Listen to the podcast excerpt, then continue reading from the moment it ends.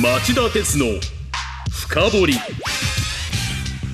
皆さんこんにちは。番組アンカー経済ジャーナリストの町田鉄です。こんにちは。番組アシスタントの杉浦舞です。今日も新型コロナ対策をして放送します。えー、おとといの水曜日世界は3月1日春を迎えました。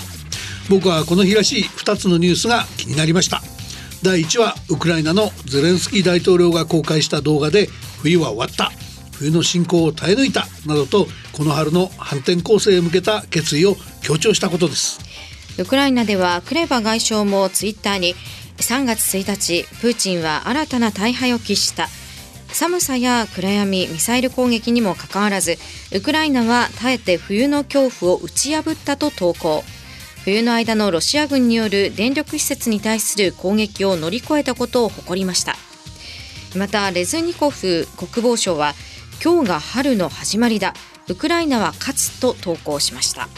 2つ目は来年の春に卒業する学生を対象にした採用広報が解禁されるなど就活戦線が本格的にスタートしたことです。今年の特色は新型コロナウイルス危機で見合わせることが多かった対面形式の選考が復活したこと。って言っていいんじゃないかと思います、はい、就職情報大手のマイナビが1日東京江東区の東京ビッグサイトで開催した合同企業説明会にはおよそ210社が参加し人気の高い企業のブースは満席になり立ち見する学生も出るほど盛況だったといいます。外資系の銀行や一部のマスコミなど政府主導の採用スケジュールとは一線を画し抜け駆けの青たがりをしたところも少なくないようですが律儀にスケジュールを守っている企業もまだ結構あるようですよね。番組では来週去年に続いて三菱商事の採用担当者を招いて就活最前線の状況をお伝えすることにしています。就活生の皆さんはもちろんビジネスパーソンの方々もぜひ聞いてみてください。なるほどという気づきがあるかもしれません。それではこの後今日もニュースカウントダウンと深掘り。今週これだけはテイクノートしていただきたい政治外交経済などのニュースを僕が厳選してお伝えします。町田鉄の深掘り。この番組は NTT グループ三菱商事ジェラの提供でお送りします。町田鉄の深掘り。今週のニュースカウントダウン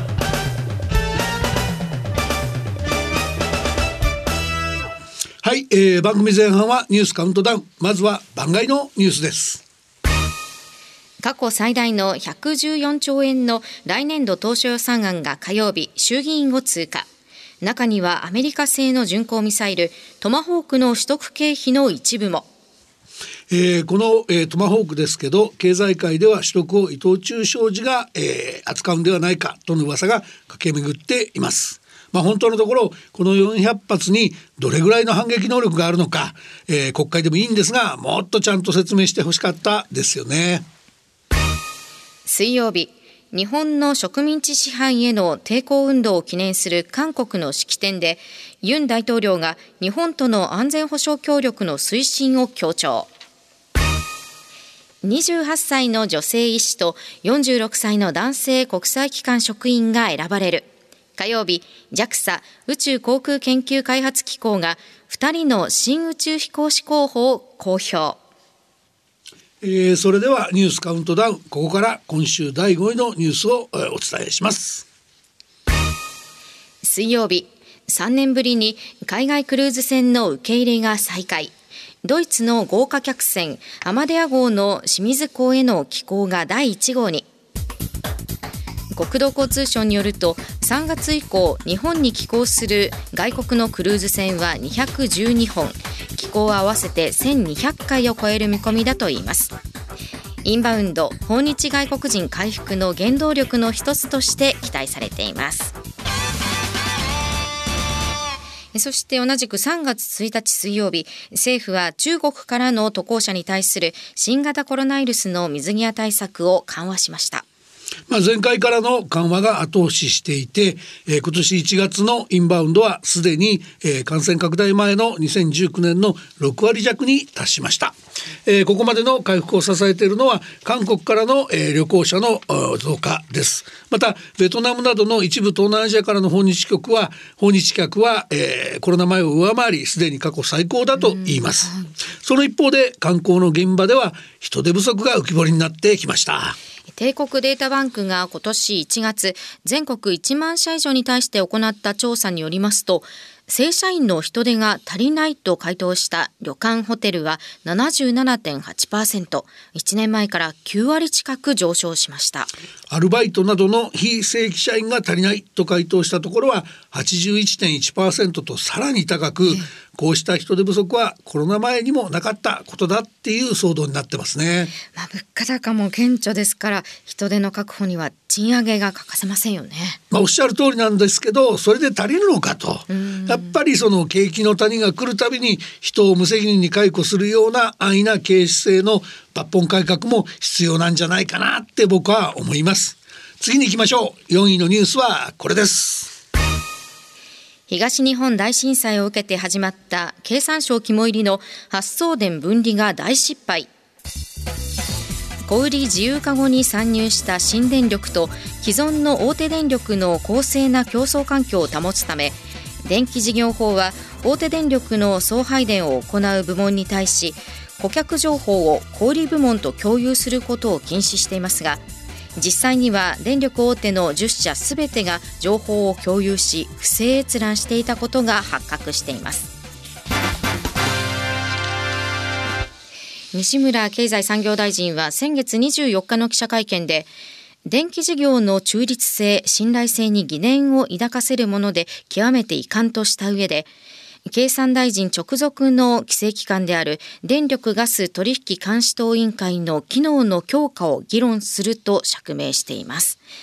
町田さんそもそも発送電分離というのは何ですか？まあ、あのこれはですね長年出遅れていた電力事業の自由化を実現するために最大の抵抗勢力だった、えー、東京電力が福島第一原発事故で弱体化したことをチャンスと見た経済産業省が断行した電力の小売自由化とワンセットの政策なんですね。はい、でそれまで電力会社は電気を作る発電それを離れた地域に送る送電、えー、そして各企業や家庭に配る配電これ交流も含むんですけどもこの3つの事業を一体で運営していました。でここれをそれぞれ切り離すことで小売や発電の分野へ新規参入をしやすくしよう促そうとしたそういう政策なんですね。はい、でなぜ今回の不正閲覧というのは大きな問題なんでしょうか？あのその情報なんですけど、はい、新規参入した電力小売会社が獲得した顧客情報なんですよ、うんえ。ー、こういうお客さんが獲得できたから電気を供給してほしいと配電会社に伝えますよね、えー、すると本来なら発送電分離がちゃんとできていて情報が遮断されて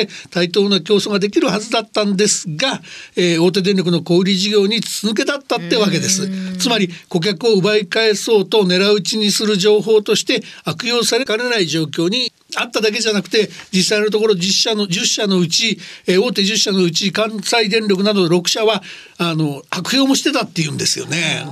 それは西村大臣が怒るのも無理ありませんよね、うん、ただね経済産業省に怒る資格はないと僕は思ってんですよね。ええっていうのはこれと同じような改革っていうのは実は1980年代にアメリカや日本の電気通信の分野でも行われてたんですね。はい、でその時の経験から分離するんなら名前も変え資本も遮断し組織も変えて会社を分けて厳格にきっちりやらないと、今回のような失敗することは分かりきってたからなんですよ。つまり何が言いたいかっていうとこのえー、電力会社の不正の背景には経済産業省がそういうことをやりやすい、えー、ルールを作っちゃう。そういう稚拙な政策政策があったんでその経済産業省があの不正を許す仕組みを作った張本人とも言わざるを得ないんですね。では次に進みましょう。3位のニュースはこれです。オリンピックをめぐる談合事件。火曜日に東京地検特捜部が電通など6社の7人を起訴。7人は組織委員会が発注した各競技のテスト大会の計画立案業務の入札や本大会の運営業務など総額437億円の事業を対象に不正な受注調整を行っていたとして独占禁止法違反の罪に問われていますこれ日本人の一人として本当に残念ですよね。オリンピック・パラリンピックっていうその世界的なスポーツの祭典をめぐる談合事件ですからやっぱり日本のビジネス社会の闇を象徴する事件として末永く世界の人々の、えー、胸に刻まれちゃうんでしょうね。では2位のニュースはこれです。政府の推計より11年早く去年の出生数が80万人割れこれは火曜日に公表された人口動態統計速報値で明らかになったもので出生数は今回で7年連続過去最小を更新しました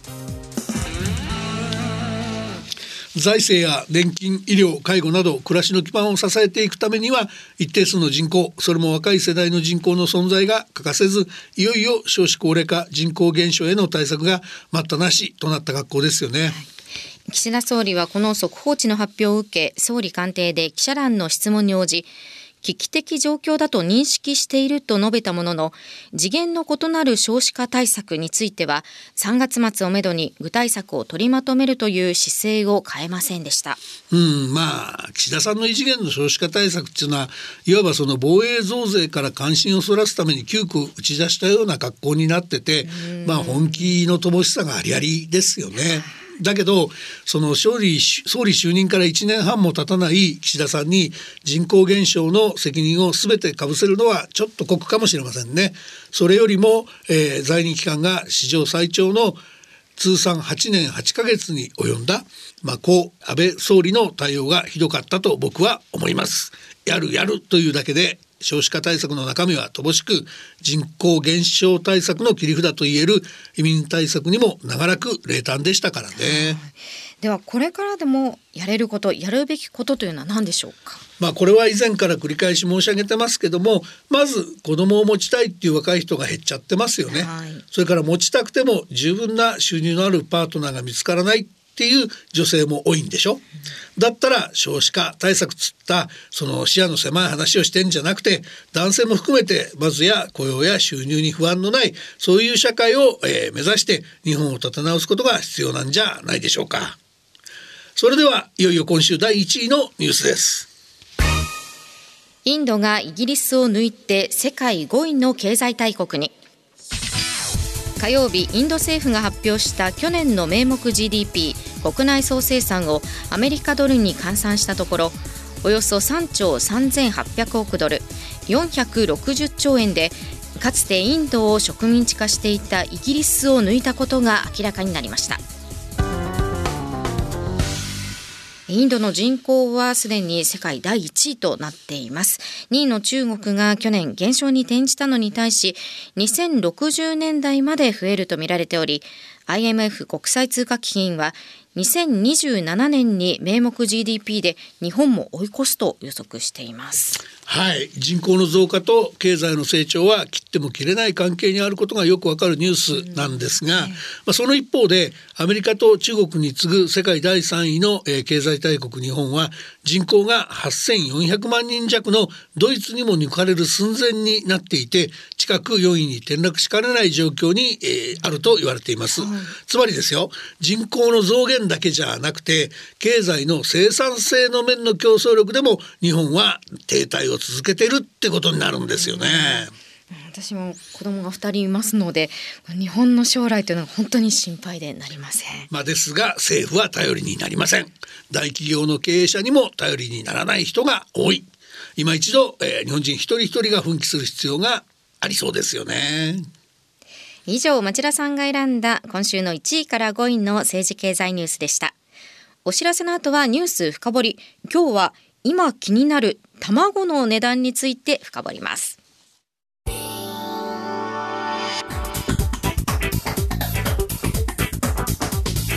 今日の深掘り。さて今日のテーマは？物価の優等生卵の価格急騰はいつまで続くのかはい。卵はあの他の生鮮食品ほど値上がりすることが少ないので長年物価の優等生と言われてきました、はい、ところがここ数ヶ月その卵に異変が起きてるんですよね、うん。先月の卵の平均価格は卵の卸売価格の目安とされる JA 全農卵の東京地区の M サイズ1キロあたりの価格が327円と1993年以降の高値だった去年12月の284円を43円も上回りました。この水準は去年の2月と比べても152円高と実に2倍近い水準となっています。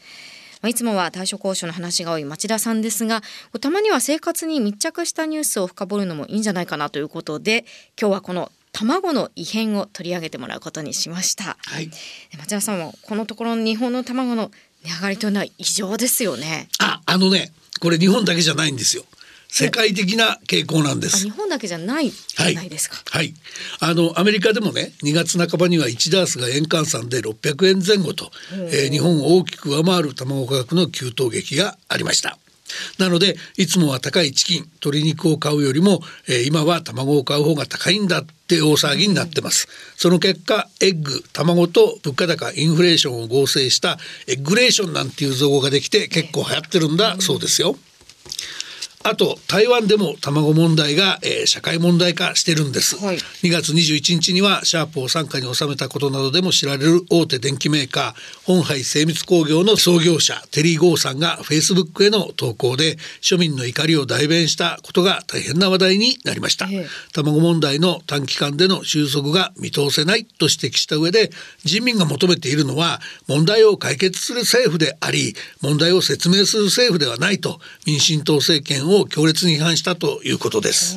テリーゴーさんそんな投稿したんですね。実はね台湾の卵問題っていうのは価格高騰じゃなくてより深刻な品不足買いたくても買えない問題になっちゃってるんですね。えー、で日本の内閣に相当する行政院農業委員会の陳吉中主任委員はその夜、えー、慌ててフェイスブックを更新多くの消費者が卵を買えない事態となっていることを陳謝した上で全力で、えー、鶏卵産業の競争力を高め安定して消費者の需要を満たすと、えー、釈明したんだそうです。そうなんですね。では日本はどうなんでしょうか？はい、あの新型コロナ危機から脱却して需要が回復しだしたところにロシア軍のウクライナ侵攻と円安というダブルパンチが直撃諸物価が高騰していることはまあ周知の事実ですよね、えー、それでも卵は割と最近まで落ち着いた動きを見せていたんです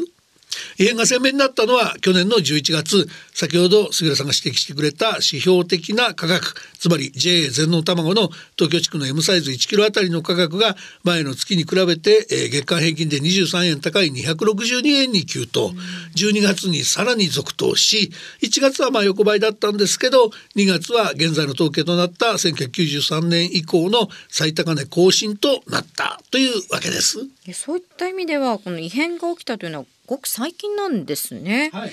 でそもそも卵どうして物価の優等生だったんですか？えっとねその謎を解く鍵になるいくつかの数字を農林水産省の畜産統計から紹介しますね、はい、まずは採卵用あの卵を取るために、えー、鶏を飼育している農家の数です。1965年は324万個だったのに対し2022年はわずか1800個実に2000件に1件ぐらいしか残らないという過酷な淘汰があったんです。少ないんですね。はい。で次が飼育されている鶏の数。こちらは1965年の1億2000万羽が、えー、減ることはなくむしろ増えて2022年には1億8000万羽に増えました。はい、そうした結果1個あたりの鶏の飼育数なんですが、これが1965年の27羽から2022年には7万6000羽に急拡大した。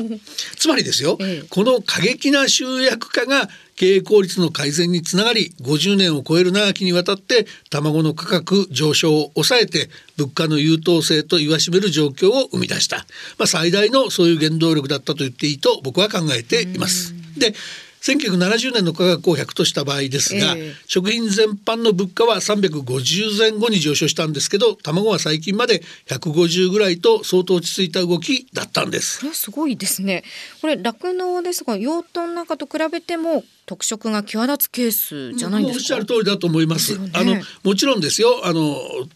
採卵関係の補助金や飼育方法の改善が大きかったっていう政治家やお役人あるいはその専門家農業団体関係者なんかはたくさんいます、うん、だけど牛や豚に比べれば鳥は政府農政の介入が最も少なかった分野です、うん、飼育方法も昔は農家の周りで放し飼いにしているところが多かったんですがケージ鳥かごを使うようになったことで温度や日差しなどの効率的な調整がしやすくなったと指摘されているそういう面もあるんだけどだけどそれも飼育の大規模化の副産物とも受け取れますよね。あと物価の優等生っていうベースがしっかりしていたからこそ各地のスーパーで頻繁に集客用の目玉商品になることが多くそれがまた卵ファンを増やすことにつながった。なので需要が安定してるから供給側も頑張って作ってきたということも言えるんじゃないでしょうか。なるほど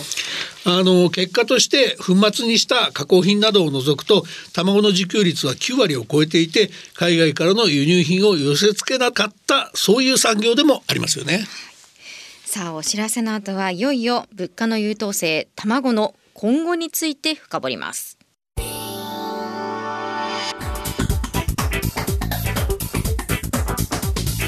今日の深掘り今日のニュース深掘りは物価の優等生卵の価格急騰はいつまで続くのかと題してお送りしています。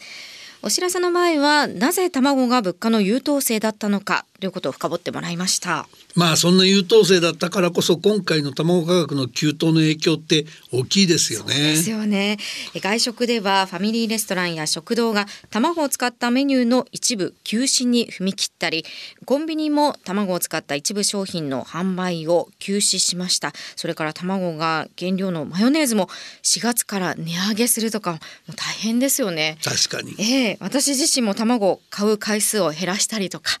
料理をちょっと工夫しないといけないなと思っているところです。杉浦さんの得意の卵料理って何ですか？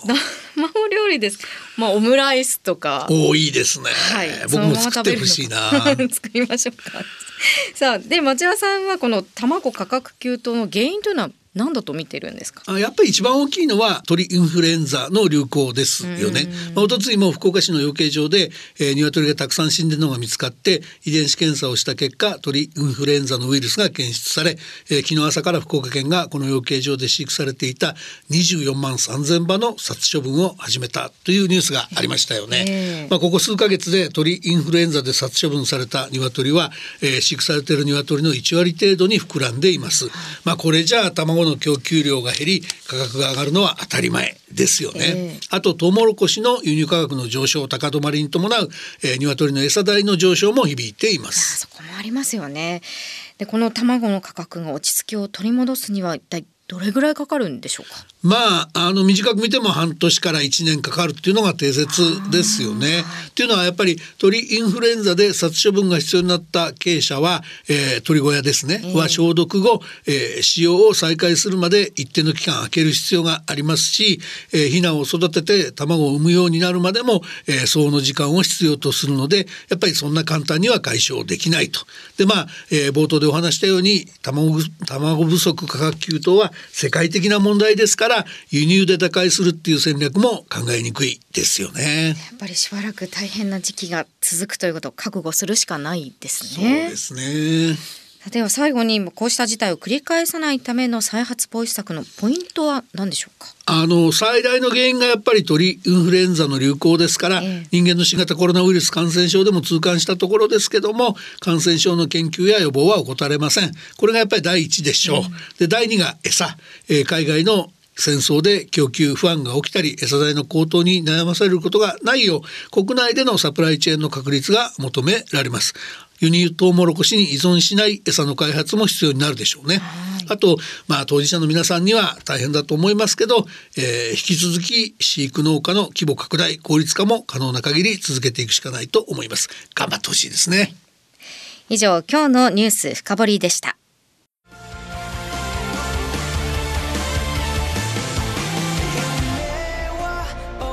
本気で夢を追いかける時新しい一歩を踏み出す時。大切なものを守りたい時。誰も見たことがないものを作り出す時。自分の限界に挑む時。絶対できないと思って始める人はいない。